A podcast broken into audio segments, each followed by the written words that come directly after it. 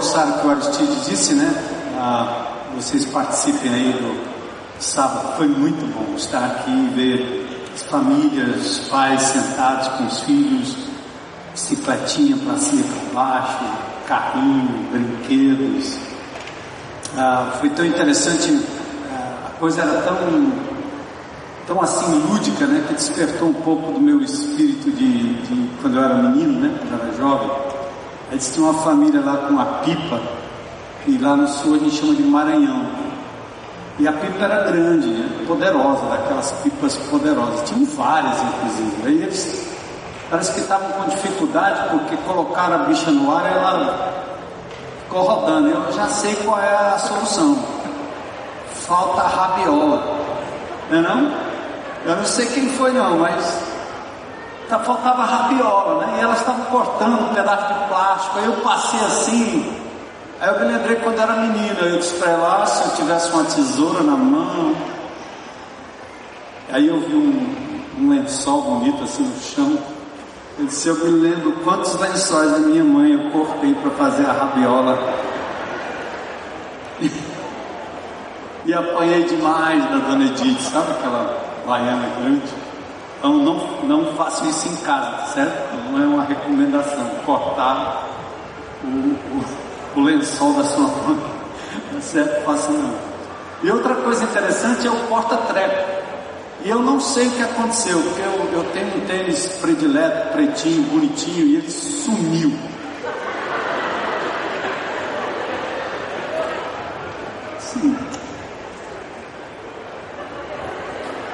Não foi você?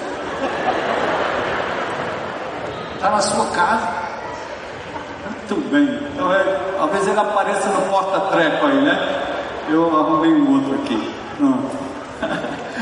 Legal, vamos abrir juntos em João capítulo 6 e vamos meditar na palavra de Deus hoje à noite. É impressionante o nosso tempo de louvor, né?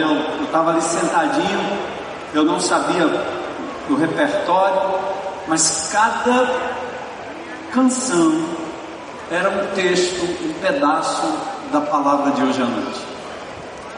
Sintonia do Espírito de Deus, e louvado seja Deus pelo Daniel Almeida que está de férias, mas Deus deu outro Daniel que é o Costa, né? Que está aqui, que nos abençoa com as suas canções e é muito bom a gente não só adorar a Deus aqui, mas também ouvir quando a gente põe o CD para tocar por aí. Então, João capítulo 6, eu convido você a se colocar em pé, para a gente fazer a leitura.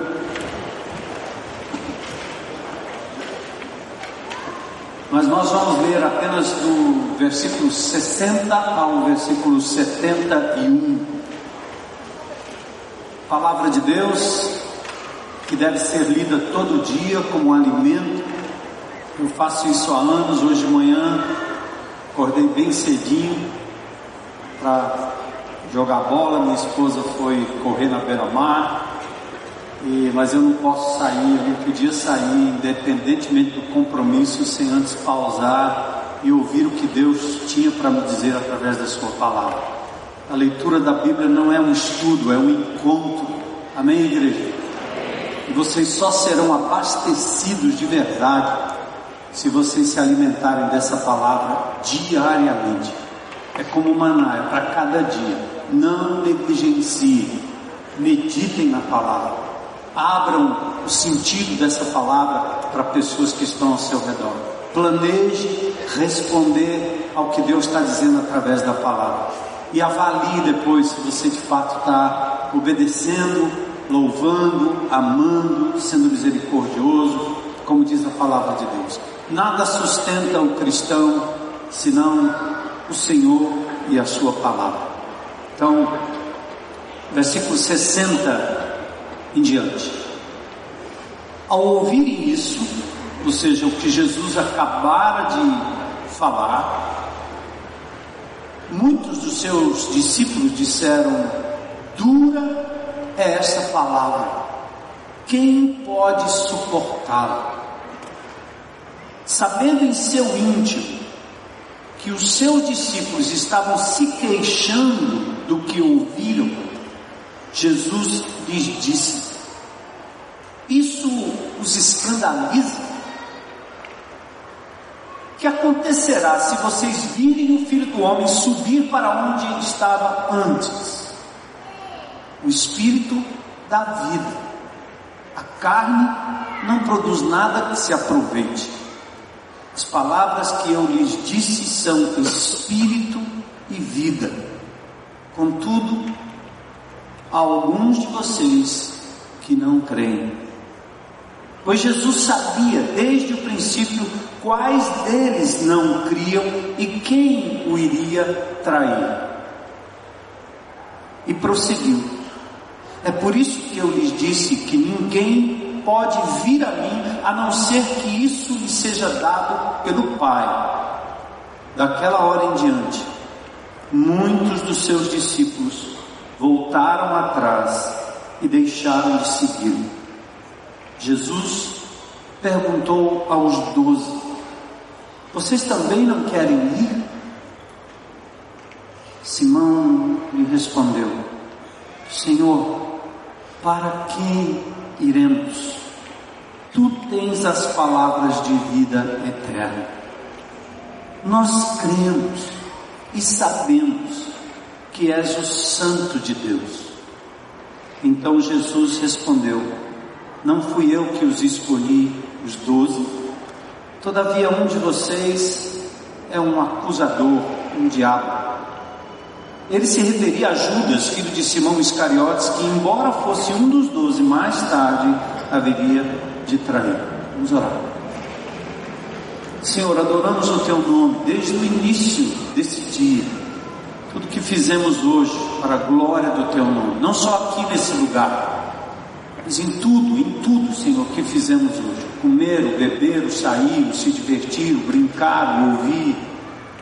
Enfim, Senhor, se relacionar, o andar, dormir, descansar, ao chegarmos aqui, ao louvarmos o Teu nome, ao reencontrarmos irmãos e amigos, ao ofertarmos ao Senhor, e agora, Senhor, ao ouvirmos a Tua palavra mais uma vez, nós queremos trazer glória para o Teu nome. Acima de tudo, compreendendo que o Senhor fala conosco através da palavra, e nós respondemos através da obediência da vida, da oração. Então, fala conosco, Senhor. Nós queremos andar como o Senhor andou, estar onde o Senhor está, em sintonia, em lealdade, em compromisso ao Senhor dos Senhores, Jesus, nosso único e suficiente Salvador. Fala com esta igreja, Senhor, com aqueles que estão em casa, com aqueles que estão na internet. Fala conosco hoje à noite. Pedimos isso em nome de Jesus. Amém. Podem sentar. De vez em quando vai ter uns arranhões aqui de garganta, mas é resquício ainda da virose.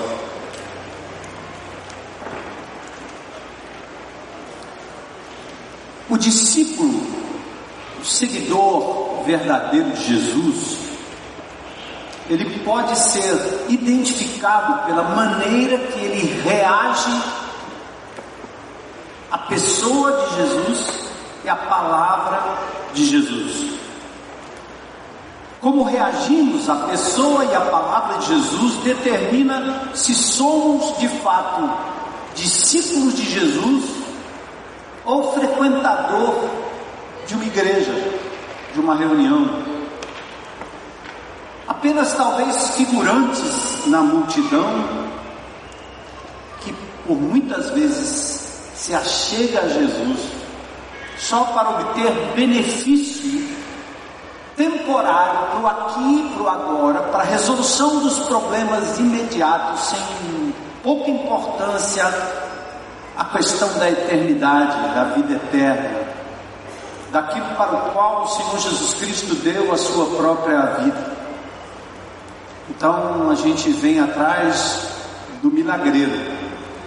Por isso, lá em Hebreus, no capítulo 1, diz que Deus falou outrora, muitas vezes, de muitas maneiras, aos pais pelo profeta, mas nos últimos tempos ele nos fala através do Filho, a quem ele constituiu herdeiro de todas as coisas, pelo qual o universo foi feito, mais adiante, principalmente no capítulo 2, o autor aos Hebreus diz assim: gente, presta atenção, porque importa que a gente se apegue com firmeza às verdades que estão sendo ouvidas diariamente. Porque se a palavra falada por meio de anjos, lá no Velho Testamento, e toda transgressão a esta palavra recebeu um justo castigo, como hoje pela manhã, nós ouvimos a pregação aqui do Lucas, falando sobre Davi, que ao invés de estar no campo de batalha, estava ocioso e se envolve com Batseba e enrola o seu marido tentando se livrar da gravidez fortuita daquela mulher. Mas ao final, mesmo que Deus não puna Davi com a morte, a criança, fruto daquele adultério, morre. Davi paga caro pela sua desobediência, pelo seu erro. Então o autor aos Hebreus chama a atenção da igreja. Não negligencie o que Deus está dizendo. Às vezes me impressiona aquelas pessoas que gostam de ouvir uma pregação por dia, né? Eu disse que eu não, eu não aguentaria, porque seria muita demanda sobre a minha vida para eu poder botar em prática. O autor aos Hebreus também diz: ó, não queira ser mestre, porque à medida que você sabe mais, você será cobrado mais. Tem gente que gosta de entrar na palavra de Deus e se aprofundar, e memorizar tudo, decorar tudo, estudar profundamente por anos a fio. Eu fico pensando, meu Deus, está acumulando sobre si juízo à medida que a quantidade de informação não corresponde à ação do coração. Enquanto você tem um irmão amado, recém-convertido, que coloca a sua oficina, o seu Wi-Fi à disposição, com um pouquinho de informação, muitos de nós que conhecemos tanto há tanto tempo, pouco fazemos. O autor aos Hebreus chama a atenção disso. Não seja um figurante na multidão. Então, se eles receberam justo castigo, como escaparemos nós se negligenciarmos tão grande salvação que nos está proposta por Jesus, a qual foi anunciada primeiramente pelo Senhor e depois pelos que a ouviram, no caso, os apóstolos. Então, esse texto aqui eu gosto de chamar de a hora da verdade. É hora de separar os bodes das ovelhas. É hora de separar aqueles que têm compromisso de verdade. Frequentar uma congregação, estar na IBC, eu tenho até prazer grande de, de vez em quando eu encontro pessoas que nunca fizeram uma decisão por Jesus, mas eles dizem, sou lá da sua igreja. A razão é que eles frequentam aqui, eles vêm aqui. Né? E eu digo, beleza, que bom, continue vindo, não desista. Que um dia o Senhor toque na sua vida e você não vá para o inferno antes de entregar a vida a Jesus, não é verdade? O fato de frequentar um local não te faz um discípulo de Jesus. O discípulo requer muito mais. Então Jesus está aqui às margens do mar da Galileia, lá no norte, e ele não ensinava, não só ensinava com autoridade, ou seja, quando Jesus falava, as pessoas pensavam assim: ele não fala como os rabinos, como os mestres normais aqui do judaísmo. Tem algo nesse homem que ele fala com autoridade. Acho que a vida dele, a postura dele era coerente com o seu discurso, com a sua palavra. Pessoa simples, pessoa direta. pessoa que não procurava no seu discurso agradar nem A, nem B, nem C. Então Jesus não apenas tinha palavra de autoridade, ensino com autoridade, mas ele também operou grandes milagres. E é bom que você saiba, meu irmão em Cristo e meu amigo que, ou amiga que aqui nos visita hoje à noite, os milagres na Bíblia, eles foram sempre dados como credenciais daquele que Deus estava revelando palavra. Então a finalidade de Deus nunca foi performar ou dar às pessoas simplesmente um alívio da fome, da dor, da cegueira, da paralisia. Não, não, não. Na época dos profetas, enquanto eles produziam escritura, Deus autenticava aqueles homens com milagres extraordinários, ou seja, as pessoas não podiam duvidar que aqueles homens tinham um contato claro e direto com Deus. Depois vem Jesus. Jesus também, para receber a credibilidade dos homens, dos seres humanos, principalmente do judeu, o grego queria sabedoria. Se ele falasse bem e bonito, os gregos diriam: eis um sábio. Mas o judeu queria ver um sinal. Jesus mesmo diz: esse povo anda atrás de sinais. Mas o que Jesus veio fazer aqui não foi operar milagres. Milagre é sensacionalista. Depois o apóstolo Paulo inaugura com Pedro a era dos apóstolos. Em 2 Coríntios, no capítulo 12, o apóstolo Paulo diz que os sinais, prodígios e milagres eram a carteirinha apostólica dele. Ele dizia: Eu estive entre vós, eu provei o meu apostolado por meio de sinais, maravilhas e milagres. Então Paulo diz as credenciais do apostolado. Pouca gente presta atenção nesses textos da palavra de Deus. Por quê?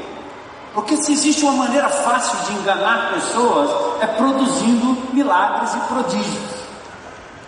Se o que a gente mais quer como brasileiro é um milagre, Aliás, nossas músicas evangélicas, elas clamam por isso todo tempo. Você quer um milagre, vai ter um milagre, você vai ter um milagre, tudo é um milagre. Então o povo vai onde tem milagre.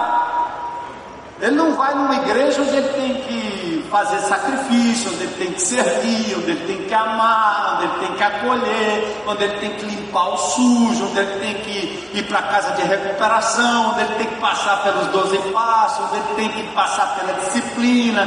Ele, isso aí, essa igreja não presta não. A boa é aquela onde o camarada faz um milagre. Então aquela multidão que seguia Jesus estava nessa, como diz a garotada, nessa vibe né, do, do, milagre. Ele tanto fala bem quanto ele é milagreiro. Pense num cara bom. E a operação de milagres, então, e a fala de Jesus produzia duas coisas bem simples na multidão. Primeiro, a possibilidade de prosperidade material. Ou seja, eu vou me dar bem com esse cara aí. Ele vai fazer acontecer na minha casa, na minha vida. Opa! E outra coisa também que naquela época a multidão que seguia Jesus tinha como expectativa é que Jesus Cristo fosse o próximo presidente do Brasil. Que tal? É Joaquim Barbosa, é o Deltan, nosso irmão em Cristo da Lava Jato, é o Sérgio Moro. Hã? Que tal Jesus? Jesus indo com a gente, passando por Fortaleza, nos levando a Brasília, Ele vai nos libertar desses políticos corruptos. Amém, igreja? Amém, foi fraquinho. Mas naquela época a multidão esperava isso de Jesus. Porque o povo de Israel vivia naquela época subjugado, eles pagavam pesados impostos. Eles eram, num certo sentido, subjugados, escravos dos romanos. Quem mandava era o Império Romano. Então os judeus estavam cansados, esperando um libertador. Tem a história de Massada, aquele forte tremendo que os judeus construíram a fim de derrotar os romanos. A última revolta aconteceu em 115 com Bar uma revolta tremenda dos judeus para tentar tirar de si o jugo romano. Eles, eles tinham promessas no Velho Testamento, eles achavam que o Messias viria para ser rei, poderoso, grandioso, libertador. Então, por isso a multidão seguia Jesus. Esse cara aí se ele tem poder para fazer isso, ele acalma a tempestade, ele cura o cego, ele resolve o problema de coluna, ele resolve, ele faz tudo, amigo. Então ele vai nos dar, primeiro, prosperidade, segundo, poder político. Estamos dentro. Por isso a multidão, no, capítulo 6, verso 15, se você olhar comigo aí com carinho, Diz o texto o seguinte: sem dúvida, o povo dizia, sem dúvida, este é o que? Sabendo, aliás, tem o primeiro texto, é o texto anterior, né? Desculpa. Vamos, segura o 15 aí. Sem dúvida, este profeta que deveria vir ao mundo, sabendo Jesus que o que, gente? Pretendiam, leiam comigo, pretendiam proclamá-lo rei. Estão entendendo? Retirou-se novamente para onde? Ele vazou, ele sumiu, ele saiu. Mas volta aí, vocês estão ouvindo? Testificando do que eu estou dizendo? O texto mesmo, no capítulo 6, diz que o povo estava a fim de fazê-lo rei a força. É você. Não diga outra coisa. É tanto que quando ele fala em padecer, ir à cruz do Calvário, Pedro diz: Não, isso não é.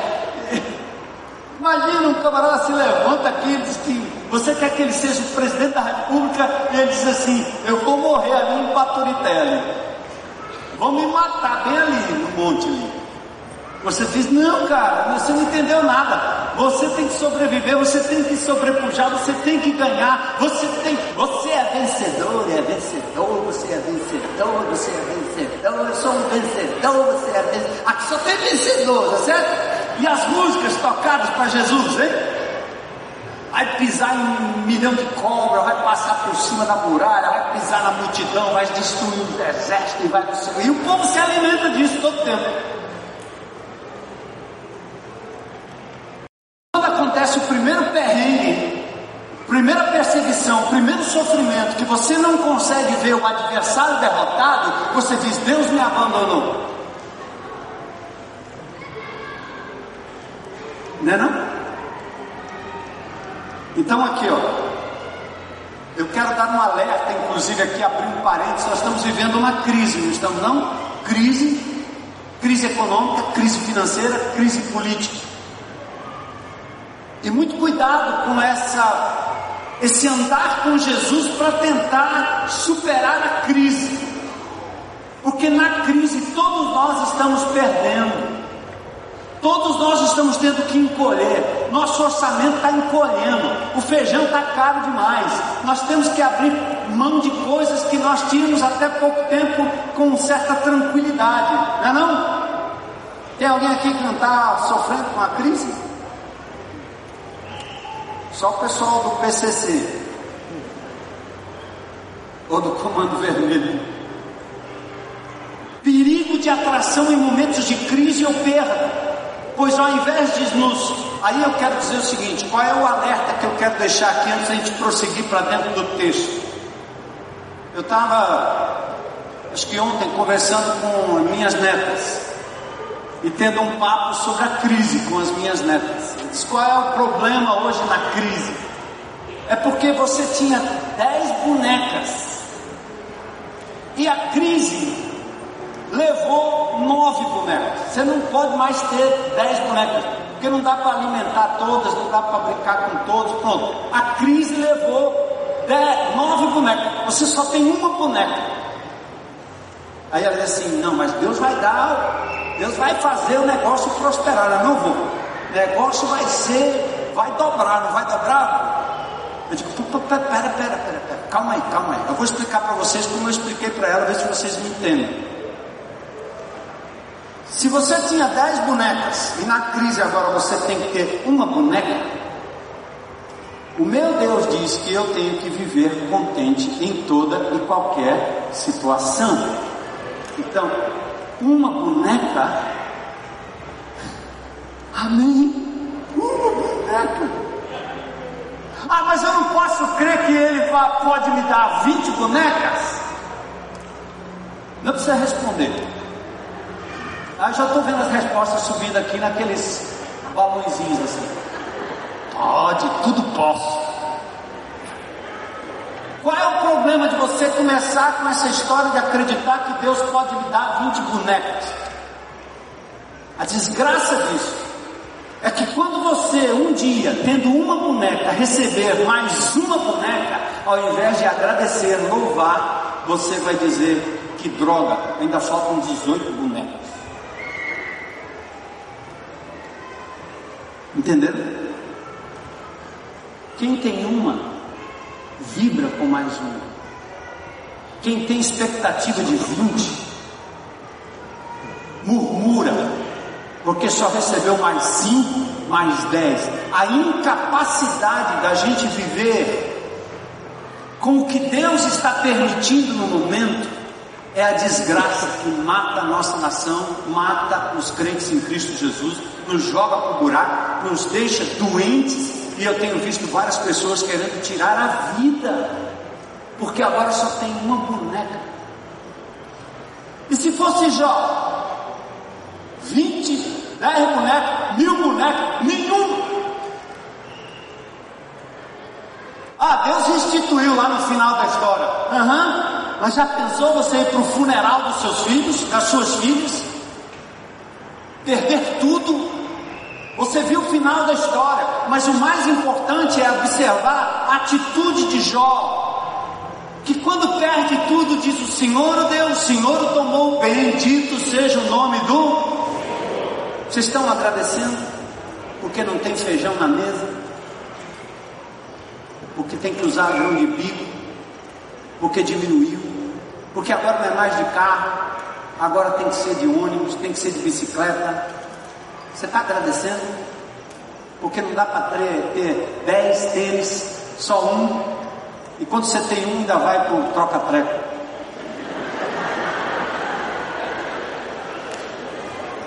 Deus deu outro aqui. Então vamos lá. Por isso a música começou assim, ó mais do que ouro e a prata,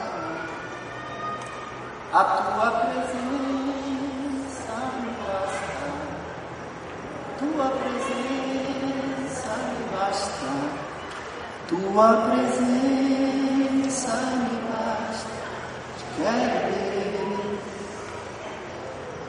É verdade?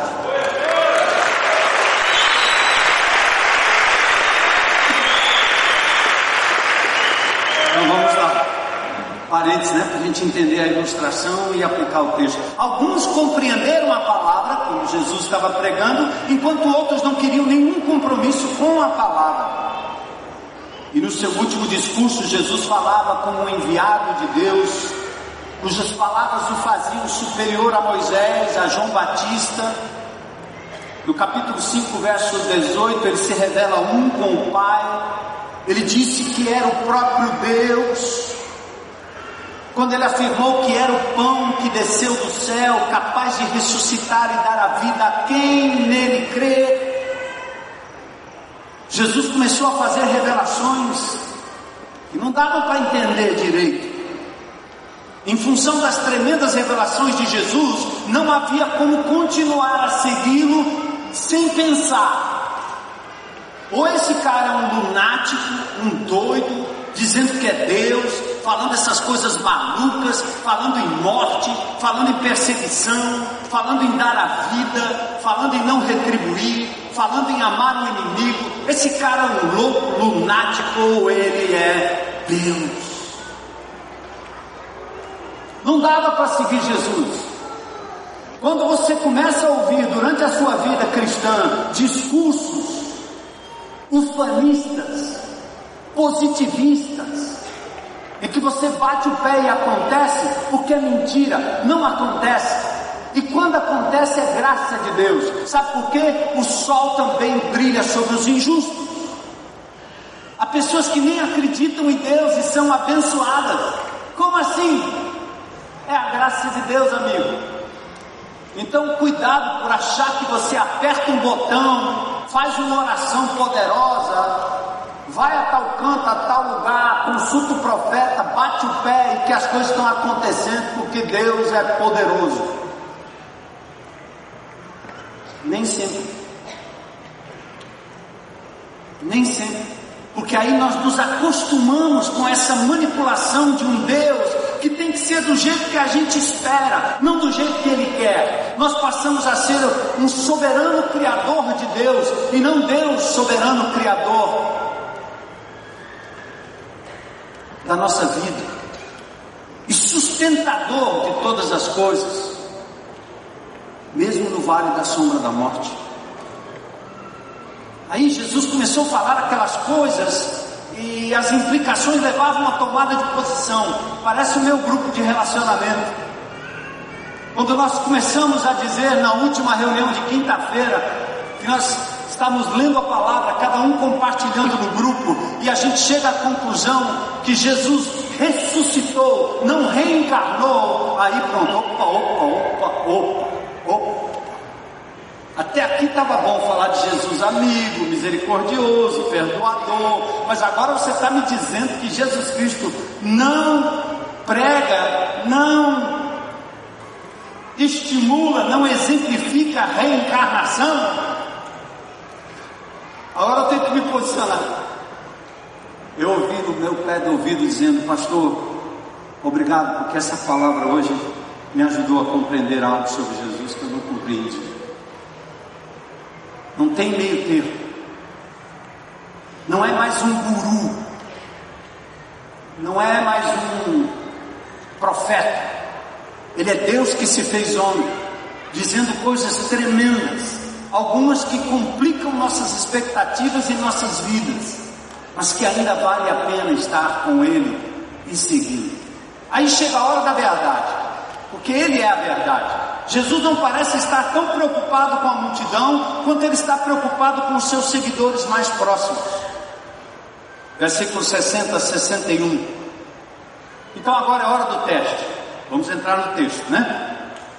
Vamos distinguir o falso do verdadeiro, o íntimo do estranho, o piedoso do religioso, o conhecido do desconhecido, o profundo do superficial, aquele que pratica, diferentemente daquele que discursa, o crente do incrédulo.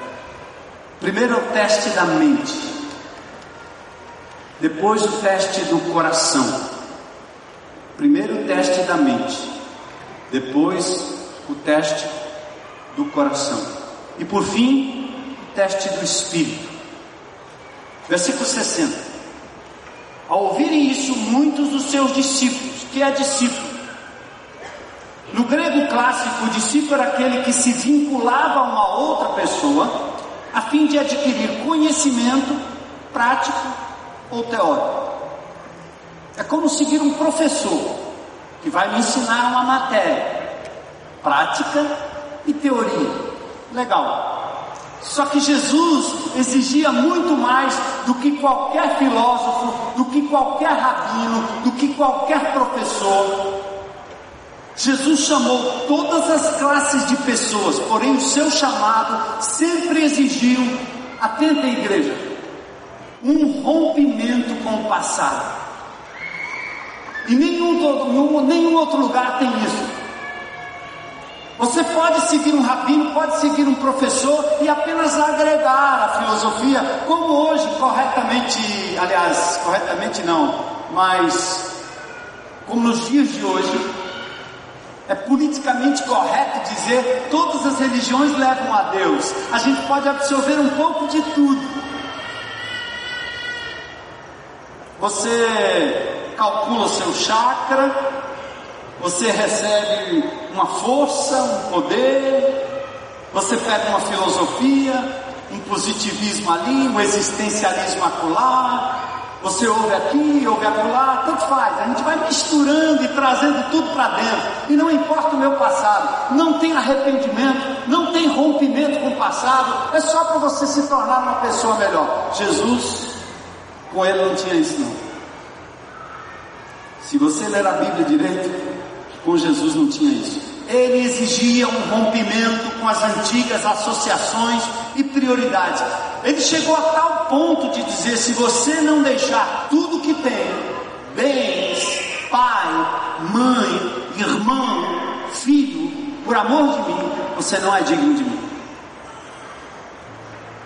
Se eu fizesse um apelo agora, eu acho que só ia ficar meia dúzia.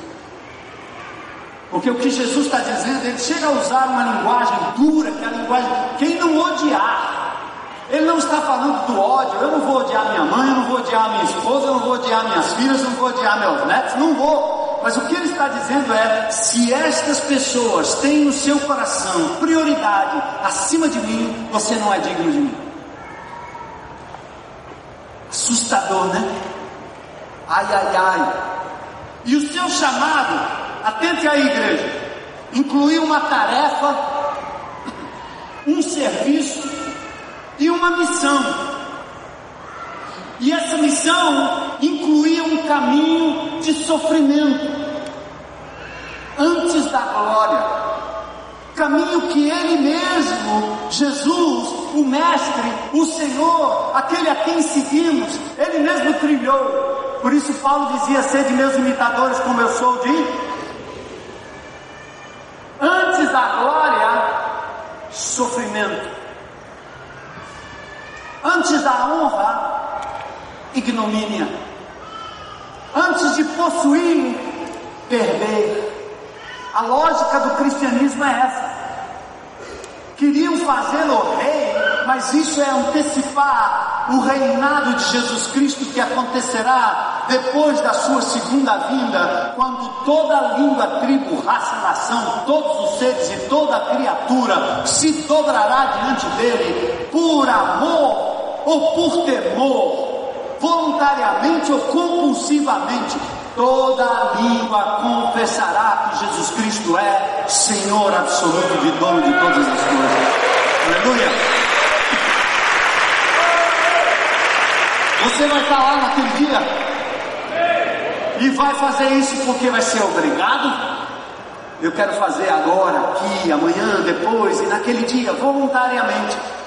Mas o discurso de Jesus, o chamado de Jesus para nós, não é glória antes da ignomínia, do sofrimento. Muito pelo contrário, é abrir mão, é deixar, é crucificar o eu, é mortificar meus desejos, meus instintos que foram treinados para o mal. E o diabo cerca você, cerca mim, cerca todos nós, para que você continue sendo um indivíduo na multidão e não um discípulo de verdade. E você às vezes nem compreende a luta dos vícios, da ira, da mentira, da pornografia, coisas que líderes religiosos, pastores, padres, sacerdotes lutam também diariamente. Ou Jesus os libertará, ou a religião a, que eles, a qual eles pertencem nunca terá poder para libertá-los. Eles não são diferentes de mim. Eu tenho as mesmas lutas, passo pelas mesmas dificuldades. A razão que eu me mantenho limpo dessas coisas é porque eu não estou apegado à igreja, não estou apegado a um, a um compêndio de regras, mas a um Senhor poderoso que me dá a vitória, que me permite dizer não, que mesmo em sofrimento, mesmo abrindo mão, mesmo doendo, porque amigo, usando a linguagem do alimento, deixar de comer algo que você gosta, quando o médico diz que não é legal, você vai adoecer com aquilo, não é nada bom, não é bom para ninguém. Verdade ou não é? Requer sacrifício, mas por um tempo, até que você se acostuma com aquilo, o teu paladar muda e você encontra outras coisas que substituam aquilo. Assim é no cristianismo. Jesus exige rompimento. No presente, todos nós vamos ter, sabe o que? A provisão necessária. Dez bonecas, oito bonecas, sete bonecas, cinco bonecas, quatro, três, dois, uma boneca. Contentamento para a glória de Deus. E se nenhuma tivermos, nós ainda o temos.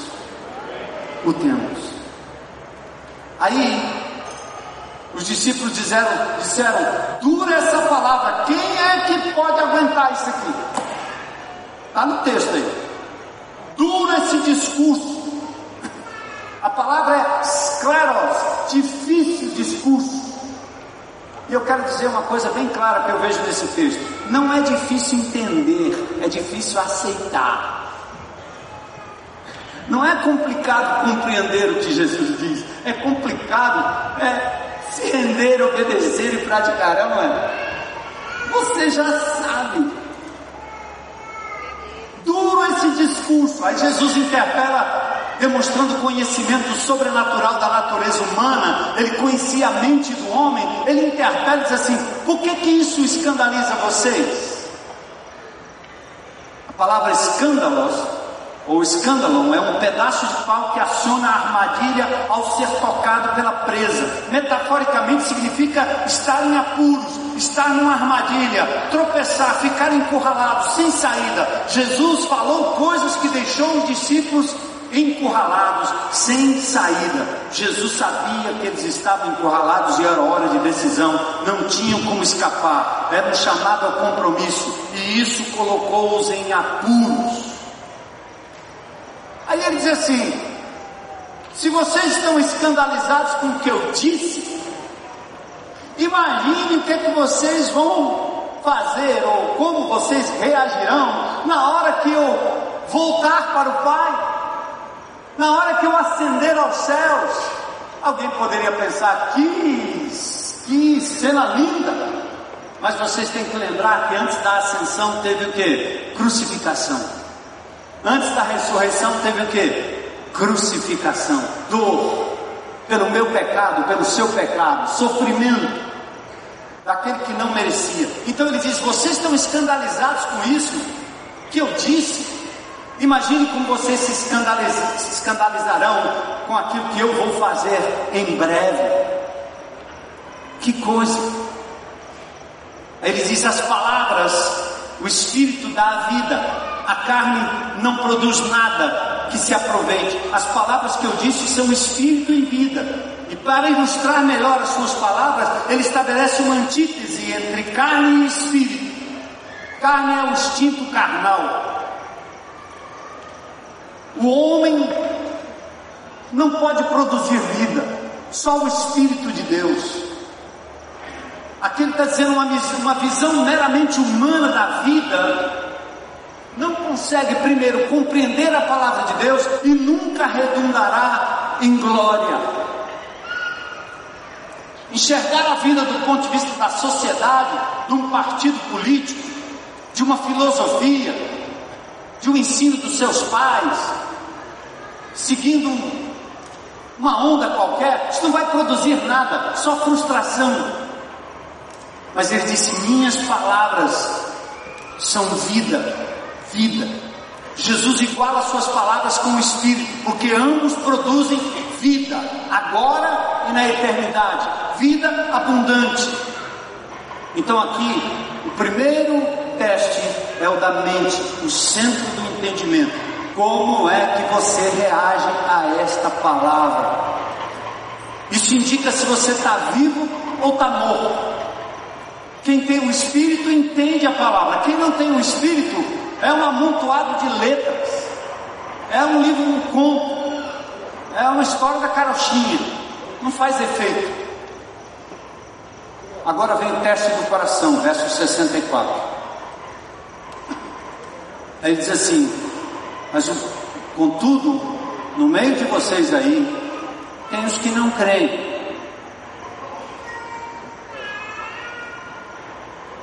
Há descrente entre vós. E Jesus não está fazendo isso para eliminar ninguém, Ele não mandou ninguém embora. Como nós, como igreja, não podemos mandar as pessoas embora só porque elas não creem, não creem. Se elas não creem, qual o problema? Deixa aí, fica aí. De vez em quando eu ouço, né, um crente da igreja, aquela igreja lá está muito mundana. O que é? Está mundana. É porque eu vi fulano fazendo isso, eu vi fulano fazendo aquilo, e ele é da IBC. Ele senta lá naquelas cadeiras brancas lá. Não se preocupe com isso não, meu. Vai lá, ama essa pessoa. Primeiro não vem falar comigo sobre alguém. Vai lá, você viu? Fale com ele. É sua responsabilidade. Mateus capítulo 18, se ele é crente em Cristo Jesus. Outra coisa é a grande possibilidade dessa pessoa estar aqui no nosso meio, nunca ter feito uma decisão por Jesus. E a tua palavra de amor e de consolo e conforto é que vai trazê-la para o Mestre Jesus. E ele não vai se tornar crente porque ele deixou de estar numa mesa de bar tomando cachaça.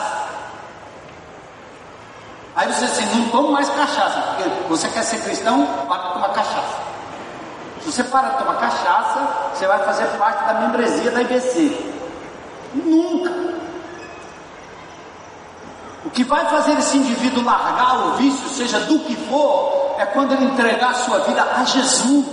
Não é quando ele trocar de roupa, mudar de roupa, mudar o cabelo, tirar a tatuagem. Tem crente aqui que gostaria de fazer isso. Se ele pudesse, ele teria um raio laser para ficar fulminando as pessoas que têm uma aparência diferente do que ele configura ser um crente. Primeiro Jesus. Então Jesus sabia que eles estavam lá. No meio de vocês tem pessoas que não creem. Vocês acreditam que tem gente aqui que não crê? Senão eu não faria apelo domingo à noite aqui. É ou não é? E você deve fazer o apelo. Você sabe que tem alguém? Vá lá, meu irmão. Puxa, te encontrei aqui, já te vi lá na IBC.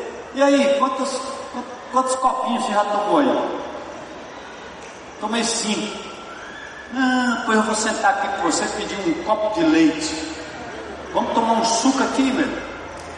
Me conta aí da sua vida. Fala de você. O que, é que você está tomando esse negócio aí? É bom ou você está frustrado com alguma coisa? Jesus faria assim. E depois chegaria no coração dele, no estado de fé, e falaria do amor de Jesus. Pode ser um Davi adúltero, você não tem o direito de julgar se o cara perdeu ou ganhou a salvação, mas você tem sim a obrigação de restaurá-lo. Talvez como Natan fez. Vem cá, Davi, tem uma história aqui, ó. Você é o cara. Ou se ele não é crente em Cristo Jesus, ele vai revelar. Ah, um dia eu levantei a mão lá na IBC, mas eu não sei nem direito o que, que eu fiz. E por isso eu estou aqui, lá, estou aqui enterrado nesse negócio aqui. Aí você fala, não, vem cá, você precisa conhecer o Jesus poderoso para te libertar disso aí. Usa de amor e de misericórdia. E não vivemos aqui como fiscais do Evangelho. Deus não nos chamou para isso, chamou para exercer misericórdia e amor às pessoas carentes e necessitadas do amor dele. Então, Jesus agora vai fazer o teste da mente. Aliás, foi o primeiro teste da mente, né? Agora vem o teste do coração, a descrente entre vós. Ele sabe que algumas palavras ficam na mente, mas não descem ao coração. Se em tua boca, se tua boca com a boca confessares a Jesus, em teu coração creres, né? Ele sabe que algumas palavras não descem ao coração. Na verdade, a sabedoria humana não pode compreender e aceitar as palavras de vida. Jesus sabia os que não criam, e mais, quem o havia de trair no meio dos apóstolos. Entende, meu irmão? Você que gosta de ficar atirando para todo canto, Jesus não atirou nem Judas, que estava do lado dele, doze Imagine se de 12 nós temos um traidor, imagine 5 mil. Quantos traidores? E Jesus come com ele, senta com ele, serve-o, ama-o, acolhe-o, ajuda-o, é traído por ele, mas não deixou de amar em nenhum momento, de acolher. teste do coração, há descrente entre vós. E prosseguiu. É por isso que eu disse que ninguém pode vir a mim a não ser isto lhe seja dado pelo Pai. O que, que ele está dizendo aqui? Apesar de Judas ter sido um instrumento de, do diabo, ele estava no meio do, dos doze. E, e o Senhor Jesus Cristo disse: Quem crê em mim, ele é provido, é dado, enviado, tocado pelo poder do Pai. Deixe que Deus faça a obra para que vocês saibam que há os que andam comigo atrás de mim, mas não creem, escandalizam-se, murmuram-se, são descrentes. Ninguém pode vir a mim a não ser que isto lhe seja dado pelo Pai. Na verdade, a conversão é uma resposta que o indivíduo dá a um toque divino. Eu não tenho poder para fazer isso. Você não tem poder para fazer isso. O que Deus está dizendo é prega. Se o indivíduo vai se converter ou não, não é com Deus, não é comigo, não é com você, meu irmão. Jesus está dizendo: ninguém vem a mim se o Pai não enviar, se o Pai não tocar. O morto não se levanta se Deus não disser levanta. Para quem acredita aqui na doutrina da eleição, eu sei lá quem são os eleitos, mas é muito claro que a salvação não é iniciativa do ser humano, é em primeiro lugar uma provisão e um toque divino no indivíduo. E ele responde hoje, ou se não responder hoje, responderá amanhã, porque ele não resistirá à graça de Deus. Quando eu me converti, meu pai, um, um espírita inveterado, minha mãe católica, benzedeira, cheia de mandinga, benzia todo mundo, me benzia, arruda para lá, arruda para cá.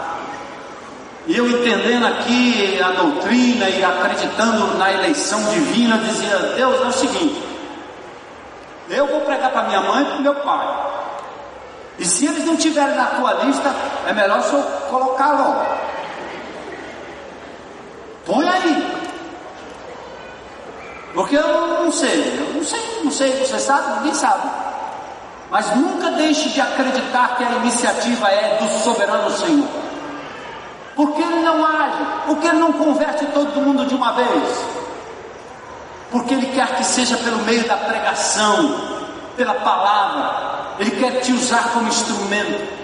Porque Ele quer dar ao homem a oportunidade de negar hoje, negar amanhã, negar depois. E ele vai sendo cercado até o dia que ele não negará mais. Então acredite, não desista. Mas Jesus sabia, há descrente entre vós. A graça salvadora deve operar para que o homem seja conduzido a Jesus. Agora é hora do apelo inverso. Né? Daquela hora em diante, muitos dos seus discípulos fizeram o quê? Voltaram atrás e deixaram de segui-lo. Tchau, pessoal. Boa noite. Agora é o apelo inverso. Quem quer ir embora? Quem quer largar Jesus aí nesse discurso? Quem quer simplesmente deixar de crer? Já viram uma igreja assim que faz um apelo, um gesto? Ao invés de chamar o povo para salvação, chama o povo para ir embora. Vai! Sai fora! Tem alguém? Jesus disse daquela hora em diante, muito, aliás, o texto diz, muitos dos seus discípulos deixaram de segui-lo rejeitaram a palavra. Um grande número de supostos seguidores voltaram atrás, deixaram de segui-lo. Demonstra o tipo de ministério desenvolvido por Jesus. O mestre que exigia mais do que simples admiração, mais do que coleta de informação, mais do que mandamentos e regras. Você tinha que se identificar com ele São os que ouviram a palavra com entusiasmo, viram a manifestação do poder de Deus, confessaram lealdade e se dispuseram ao serviço, mas nunca a palavra desceu ao coração, não se sustentou no menor desagravo, no menor decepção, no menor problema com o irmão, com o pastor, com o estacionamento, com o cara lá de trás, o cara disse, não vou mais. Sabe por que você não vem mais? Sabe por que você não vai mais? Você está pegado à coisa, ao homem, ao indivíduo, ao pastor, ao sacerdote, ao grupo, aos irmãos. Está pegado a qualquer coisa, menos a Jesus. Porque Ele não nos decepciona. Ele não nos abandona. Quem seriam esses hoje à noite? Aí eu vou fazer um apelo inverso: voltem, mas não continuem sem um compromisso real. E por fim, o teste do Espírito. Jesus então pergunta aos doze: Ei, eles foram, e vocês? Querem ir embora também?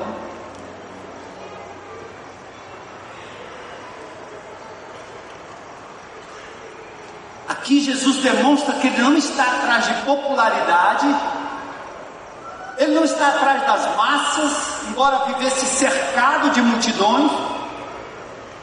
O que ele fala de si mesmo e dos homens não deixa dúvida, é a hora da verdade, de saber quem é quem. A princípio, as multidões, já, as multidões afluíram, muitos vendo os sinais que ele fazia, creram no seu nome. Ele deixou a Judéia para evitar a disputa, inclusive com os discípulos de João, porque eles estavam disputando para saber quem tinha mais discípulos. Qual é a igreja que tem mais membros? Ah, eu não estou mais ali, eu estou aqui. Ó. Ah, não estou mais aqui, estou lá.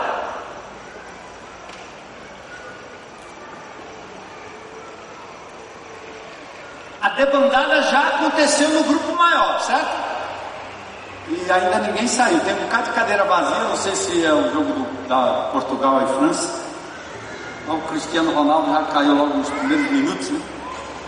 Ou é o Ceará que está jogando, é o Fortaleza, não sei. Férias. Mas a debandada já aconteceu no princípio. Agora chegou a hora do, do, grande teste para os doze, o grupo mais íntimo de Jesus. Eles ouviram o sermão, viram a reação dos judeus, assistiram a debandada dos pseudo-discípulos e agora vem a pergunta: Vocês também querem? Querem me deixar? Vocês também querem me fazer rei? Vocês estão atrás de poder? Vocês estão atrás de bens, benesses, curas? O que, é que vocês estão atrás? Vocês estão seguindo Jesus para ganhar? Só para ganhar? Aí Simão Pedro fala: o porta-voz do grupo não hesita em tomar a palavra e tornar público o seu compromisso. E a minha oração, Senhor, é que hoje à noite nós tenhamos aqui Pedros e Pedritas, homens e mulheres de Deus com coragem para dizer: O que é que Pedro disse? Me ajuda aí. Para. Errado. Para onde? Para quem?